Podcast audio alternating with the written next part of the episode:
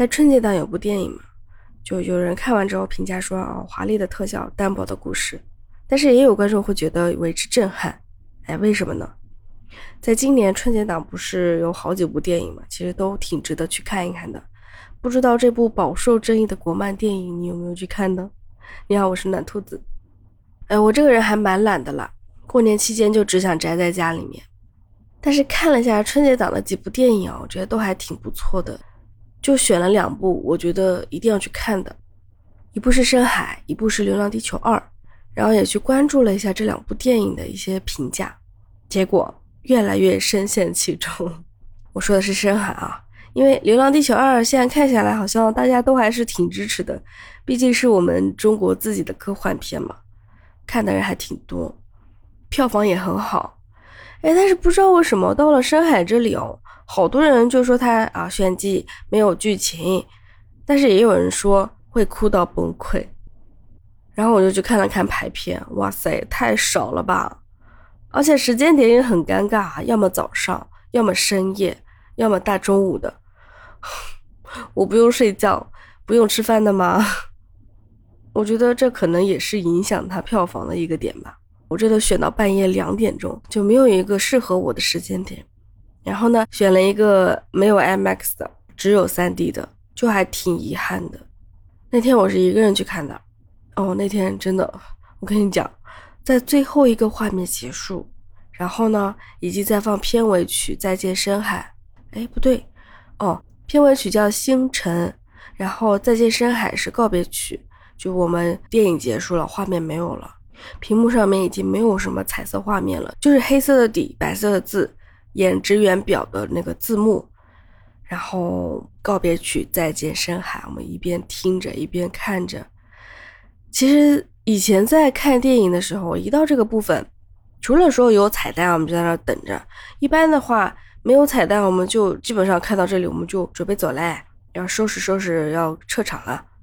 我当时那天，我们整个影厅二十多个人吧，真的整整齐齐、安安静静，就坐在位子上。齐刷刷的看着屏幕，然后听着那个《再见深海》，没有一个人动的，没有一个人站起来的。就是情绪好一点的时候，我就看到那个工作人员在门口推着收拾的垃圾车等在那儿，嗯，姿势很标准，双手交叉放在前面，在那等着我们。他其实抬头看过我们好多次，结果我们一动不动。我估计他也挺纳闷的，哇，你们走不走啊？哦，他就一直在那等着，也不催。我估计是之前几场也是这样的情况吧。真的，这个后劲太大了，那个情绪一下子是出不来的。我还听到我左手边那个女孩子一直在低声的啜泣，就 这样子，然后拿纸巾擦眼泪。其实我自己也是了，我自己也是后来拿那个纸巾不停的擦眼泪。就这样看了，就这样看着看着，听着听着，不知道有没有五六七八分钟啊。后来就有人站起来了嘛，就陆陆续续的离场了。我是因为肚子饿了，我也站起来了，但是我左右两边的人都还在那儿坐着，听着看着，反正我就出去觅食去了。然后我回想了一下当时的情绪啊，我觉得不是抑郁，而是治愈，你知道吗？当下感觉就是。哇，原来不是我一个人有这样的感受，原来有人懂我，我不是一个人，不仅仅是当时电影院那种场景给我的治愈，还有电影给我的治愈，就整个感觉说哇，真的我不我并不孤单。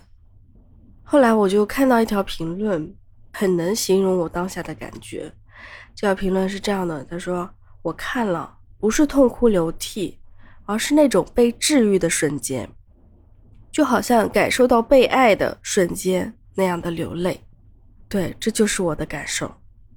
而且听说脱口秀演员李雪琴，你知道吧？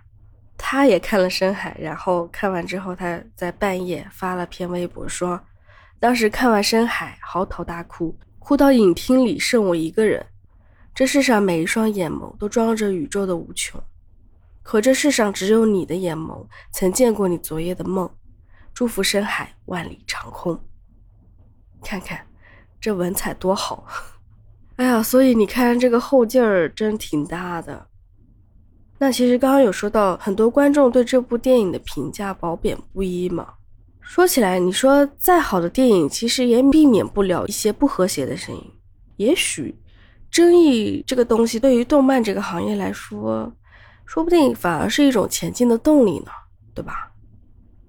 深海其实是一部科幻悬疑片了，因为不是每个人都能看得懂，挺烧脑的，说实话。所以，我们不能就只从动漫的角度去理解它的故事。导演田小鹏他说，《深海》其实是一部感受型的电影，是很个人化，而且很任性的作品。可能任性的话是说他自己哦，这是他想要表达的东西，对吧？后呢，又不是每个人都能去理解的，还挺挑观众的。说实话，他说，不管付出什么样的代价，他都可以接受。对于一些观众批评的声音呢，他也是觉得很珍惜。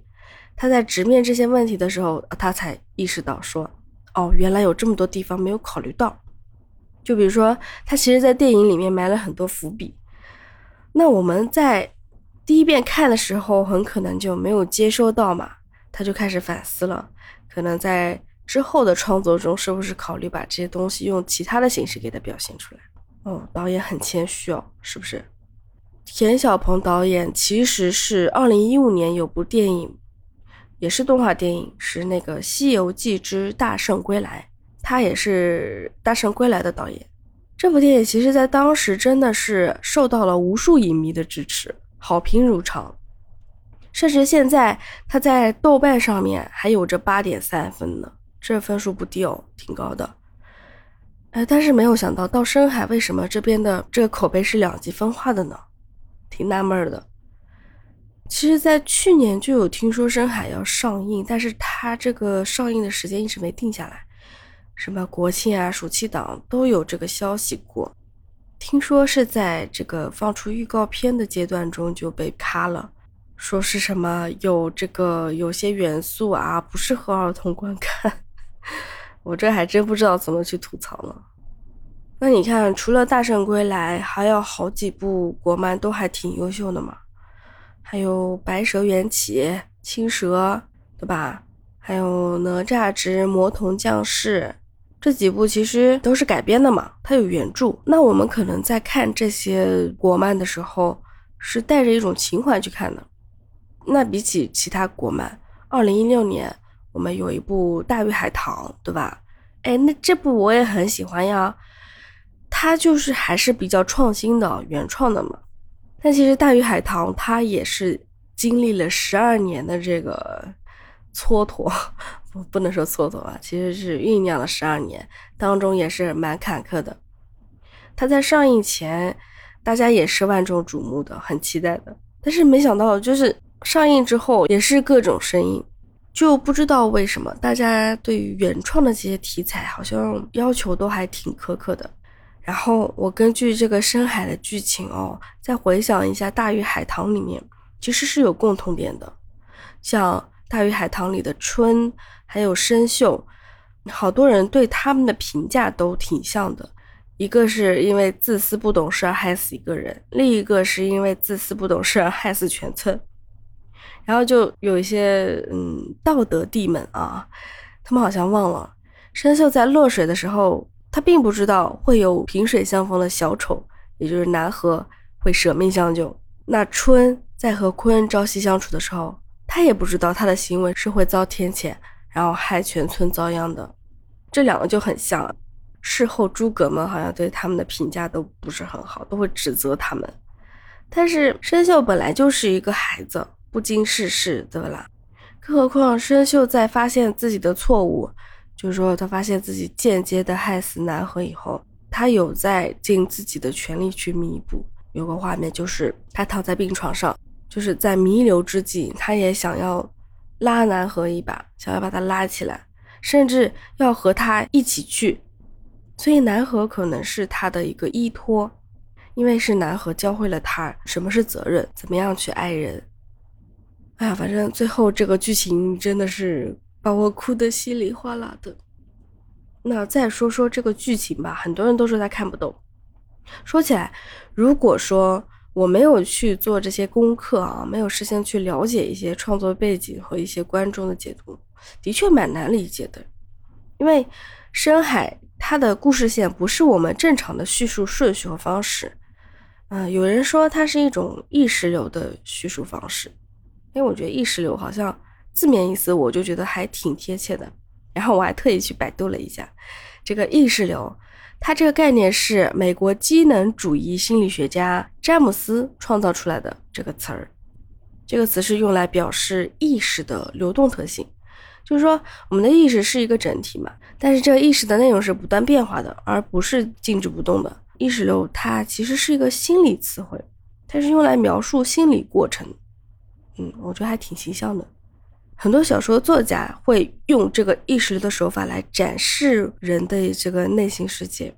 在小说里面，这个意识流就是用某个人物的意识活动为中心，然后把这个人物他观察的、回忆的、联想的场景和他的感受啊、思想、情绪、愿望这些东西，给它交织叠合在一起，把它展现出来。而这个展现出来的画面可能是随机的，然后逻辑也是松散的，所以在《深海》这部电影里，这个主角深秀他的梦境有些地方的逻辑也是乱的嘛。而且，深秀是一个九岁的小女孩，你想，小孩子最大的特点就是联想还有移情，他们没有成年人的这种逻辑构建能力。哎，而且。申秀还是有着这个抑郁倾向的问题儿童，你想嘛，当一个心智不健全，然后他内心又极其丰富的一个小孩子踏上这样一段前途未卜的旅程的时候，他只能是看到什么就联想到什么，然后梦里就会出现什么，所以这个梦境其实是处于他自己都不了解的一个潜意识里面，所以我们在看到。他的这个深海世界里面会冒出一些奇奇怪怪的、眼花缭乱的画面。再想想，这不就是一个九岁的小女孩能想出来的东西吗？我说，你还指望一个小孩子能拆解出一个什么井井有条的世界观吗？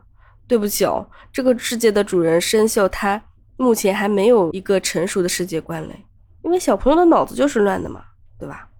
还有就是有人说深海他在前面一个小时里面炫技的，哎，其实我还真的希望我们的国漫动画能够多多的炫技了，让老外也看看我们的动画技术。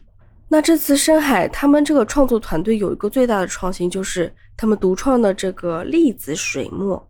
他们其实原本是想把我们传统的这种呃水墨画的风格这种元素，想要用这种技术给它展现出来。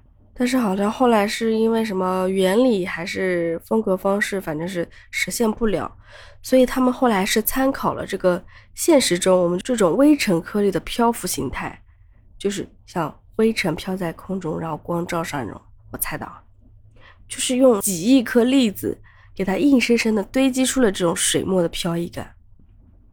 哎，不得不说，有这个粒子水墨技术的加持之后。我们看到的这个海底世界是流光溢彩的，然后这个画面是高饱和的，而且有一种奇幻的特效，啊，色彩很艳丽，真的在那一段里面，我觉得每一个画面都能够给它截下来当壁纸的。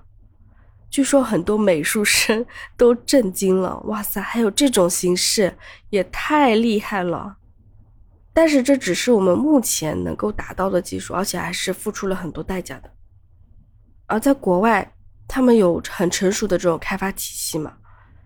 但是我们国产的话，要花费的这种时间和人力成本是很高的，人才少呀，就这种专业的技术人才很少。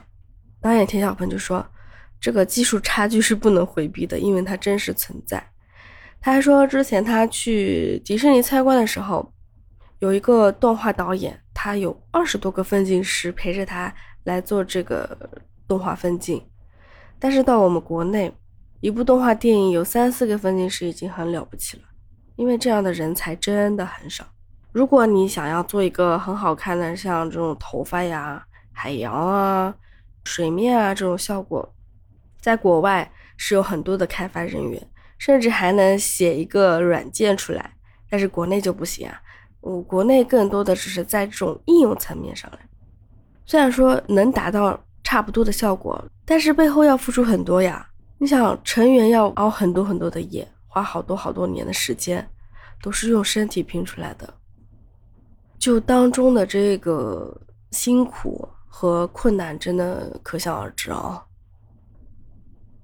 那像前面这些画面，因为说就就有人说是炫技嘛，就是在这方面比较花哨，然后颜色很鲜艳，有一些光斑啊、光影啊这些东西的叠加。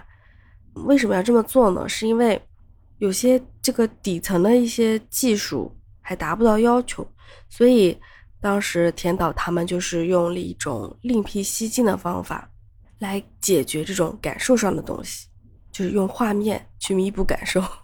真的希望未来我们的动画这种技术啊，能够追上和国外的差距。等到那天的时候，也许。才能真的放下这些笨方法啊，踏踏实实的去讲一个故事，去做一个视觉的风格，真正的去炫技，对吧？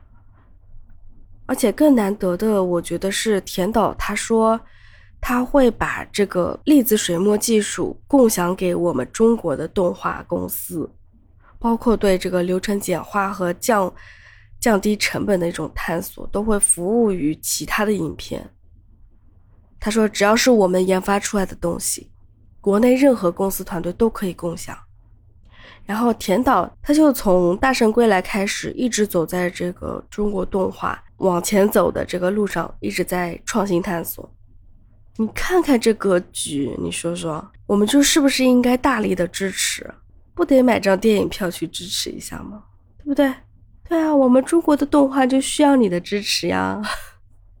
哦，对了。我还想起来，前段时间我们不是，呃，很关注一个也是中国动画嘛，叫《中国奇谭》，出品方是上海美术电影制片厂，哎，它评分好高啊，你知道吗？豆瓣评分有九点六分，但是我没想到会有家长举报它哦，还上热搜了。这个家长说，我的孩子看第一集就被吓哭了，我惊呆了，哎，好奇怪哦，我就不理解啊。难道动画动漫就只能给小孩子看吗？我说你这个家长不应该看看吗？啊，学习一下，开个玩笑了。其实说到这一点，我就想聊聊啊，真的动画动漫好像现在越来越成年化了吧？难道国外的动画动漫只有小孩子看吗？什么《千与千寻》啊，《龙猫》不都是我们大人看的吗？小孩子也能看，但是不仅仅是小孩子看呀。不过好在，好像大多数网友都站在了这个动画创作者这边啊，他们都认为过度的防护是不可取的。对啊，小孩子不能过度保护，还是要看一看这个世间险恶的，对吧？吓哭归吓哭，吓哭怎么了？小时候谁没哭过，对吧？但是其实更值得注意的是，我们中国的动画好像。逐渐摆脱了这个幼稚啊、简单啊、单纯这样的一些标签，慢慢的有这种成人化、成熟化的趋势了啊。因为其实动画它是一个文艺作品，它的思想内涵不应该被这种贬低和轻视，它也不应该只给小朋友看。而且再怎么说，这些都是我们中国人自己创造出来的动画呀。如果我们的小孩子每天还沉浸在国外的一些动漫，什么哆啦 A 梦啊、奥特曼啊、机器人啊这些的，我在想，会不会再过不久，我们自己的东西就会被遗忘了，甚至被恶意的抨击、篡改、替代，对吧？就像我们的传统文化一样，所以我们的文化自信还是得靠我们自己立起来呀，你同意吗？我觉得深海值得你去为他买一张电影票。去看看，哪怕你看完觉得看不懂，至少粒子水墨这个技术值得你买一张票吧。然后对于深海的话哦，我还想说一句：如果你没有看懂深海，那你真的很幸运，你一定生活的很幸福。而那些看懂的小朋友们（打引号的小朋友），请你接受我的拥抱，让我抱抱你。未来一切都会好的。那再送上影片里面南河说的一句话：“有时候这个世界不像梦里那样五彩斑斓，但总有一些光亮在前面等你，哪怕只是小小的瞬间，也值得你勇敢的面对，走过漫长黑夜。田导也在这部影片的片尾写了一句话，他说：“人生也许是没有意义的，我只是不想错过那些微亮的瞬间。”对啊，我们生活中很多的瞬间、很多的画面、很多的景色，都在我们不经意间错过了。那现在我们是不是也可以抬头看看天，去看看这些曾经错过的景色？愿深海的温度能留住你生活里的微亮瞬间。感谢收听，我是暖兔子，真诚的希望你能够支持一下《深海》这部电影，也希望 你可以支持一下我这个节目，帮我点点赞、点点关注、订阅、收藏，好吗？感谢。下期你还想听什么呢？可以在评论区告诉我。关于这部电影，你有什么想法的话，也可以在评论区告诉我。那我们下期再见喽，拜拜。